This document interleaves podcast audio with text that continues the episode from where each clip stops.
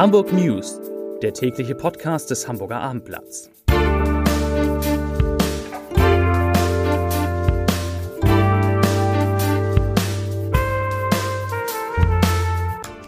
Herzlich willkommen. Mein Name ist Bernd Röttger und ich freue mich, Sie heute einmal wieder am Mikrofon begrüßen zu dürfen. Heute geht es in unserem Podcast natürlich um Aktuelles zum Thema Corona um eine dramatische Rettung aus dem Wattenmeer, um die Gefahr der E-Scooter in der Stadt und um eine gefährliche Bienenseuche in Hamburg-Alsterdorf. Aber zunächst einmal wie immer die Top 3 der meistgelesenen Geschichten auf abendblatt.de. Platz Nummer 3. Dramatische Rettung. Wattwanderin versinkt vor Büsum im Schlick. Platz Nummer 2. Wolf Janosch ist tot. Tier stirbt im Wildpark Ekold nach dramatischem Kampf gegen Bruder. Platz Nummer 1, wie so häufig in den vergangenen Monaten, der Corona-Newsblock für den Norden.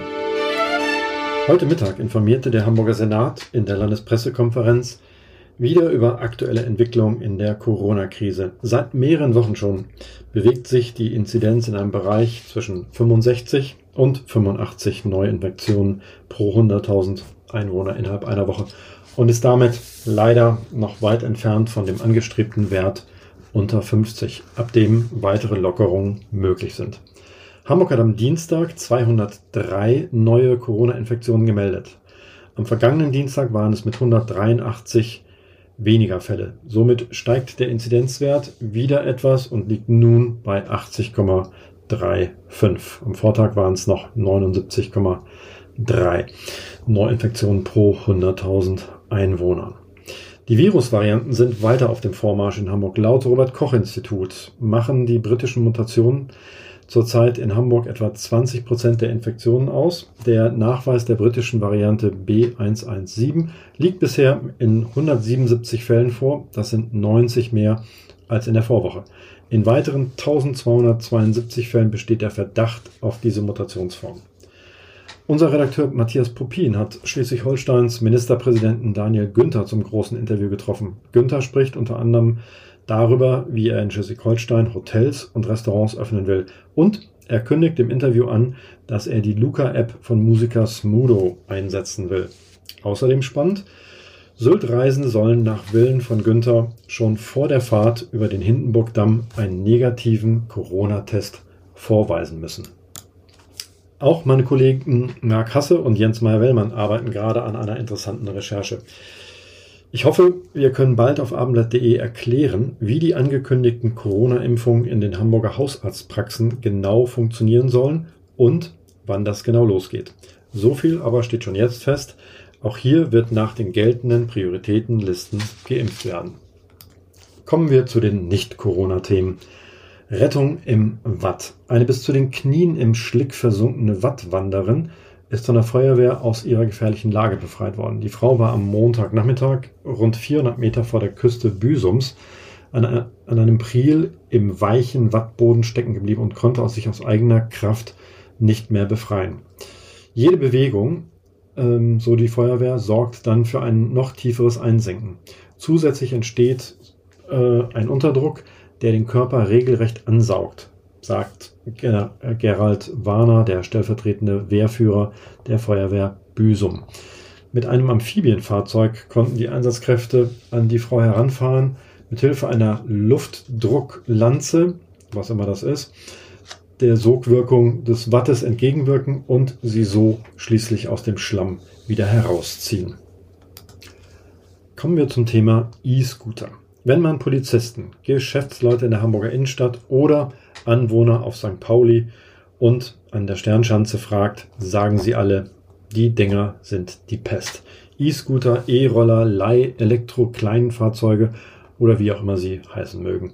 Seit die E-Scooter meist über eine App vom, über Smartphone in Hamburg gemietet werden können, stellt sich die Frage, wo stellt man sie ab und vor allem wie. Viele Bürger sind genervt, wenn die Fahrzeuge nach der Be Benutzung achtlos hingeworfen werden und die Gehwege versperren. Meist gleich mehrere nebeneinander in der Anfangsphase. Kurz nach der Einführung gab es auch in Hamburg viele schwerwiegende Unfälle. Nun hat das UKE die Unfälle in einer Studie untersucht und kommt zu folgendem Ergebnis. Nach der, nach der Studie ereignen sich die Unfälle mit den E-Scootern vor allem abends, nachts und am Wochenende. Die UKE-Ärzte Dr. Holger Kleinerz und Dr. Darius Thiessen fanden ebenso heraus, dass fast jeder dritte Unfallfahrer alkoholisiert war. Für ihre Untersuchung haben sie 89 Patienten des UKE mit E-Scooter-Unfällen und 435 Patienten mit Fahrradunfällen gegenübergestellt. Die Unfälle mit Fahrrädern ereignen sich zumeist unter der Woche, wie es heißt. Am Kopf oder Gesicht wurden 54 Prozent der E-Scooter-Fahrer verletzt. Bei Radfahrern waren es 46 Prozent. Einen Helm trug übrigens niemand aus der Untersuchungsgruppe. Schlussfolgerung der Ärzte aus unserer Sicht empfiehlt sich auch bei der Nutzung von E-Scootern das Tragen eines Helms und der Verzicht auf Alkohol. Eigentlich klar naheliegend.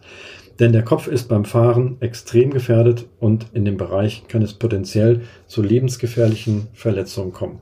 Interessantes Detail übrigens, 7% der E-Scooter-Patienten im UKE waren offenbar gar nicht gefahren, sondern über einen auf dem Gehweg, Gehweg liegenden Scooter gestürzt. Bienenseuche in Hamburg. Im Hamburger Stadtteil Alsterdorf ist eine Bienenseuche festgestellt worden. Wie das zuständige Bezirksamt Nord am Dienstag, also heute, mitteilte, ist die bösartige amerikanische Faulbrut zwar für die Tiere ansteckend, für Menschen aber ungefährlich. Auch der Verzehr von Honig von befallenen Bienen sei unschädlich. Aber im Radius von einem Kilometer um den befallenen Bienenstand herum wird jetzt ein Sperrbezirk errichtet.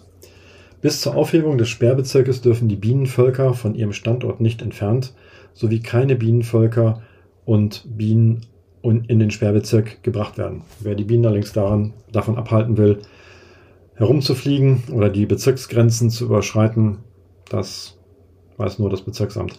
Alle Bienenvölker im Sperrbezirk sind nach der Bienenseuchenverordnung, auch das gibt's hier, auf amerikanische Faulboot amtlich zu untersuchen.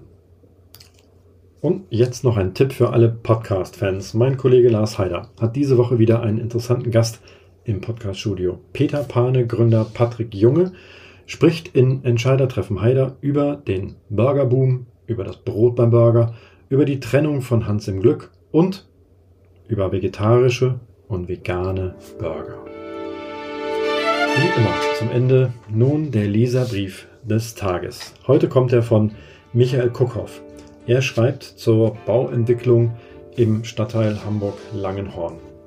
Es ist empörend, was sich der von den Grünen gestellte Bezirksamtsleiter in Hamburg-Nord erlaubt. Auf kaltem Weg wird den Bürgern das im Bezirksverwaltungsgesetz festgeschriebene demokratische Recht genommen, aktiv bei Belangen ihres Bezirkes mitzuentscheiden.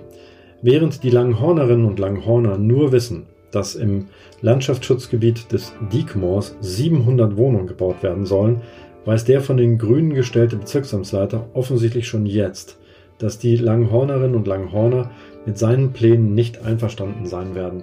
Warum sonst die kalte Evokation, mit der von vornherein die demokratische Mitsprache ausgeschlossen wird? Vollmundig formulieren die Grünen noch auf ihrer Homepage, zur Demokratie gehört auch, dass wir eine Mitsprache haben bei dem, was vor unserer Haustür passiert. Das war wohl vor der Wahl. Jetzt ist man ja an der Macht. Soweit Herr Michael Kuckhoff und der Leserbrief des Tages. Mir bleibt nur noch eines zu sagen. Ich wünsche euch, ich wünsche Ihnen einen schönen Abend und bleiben Sie gesund.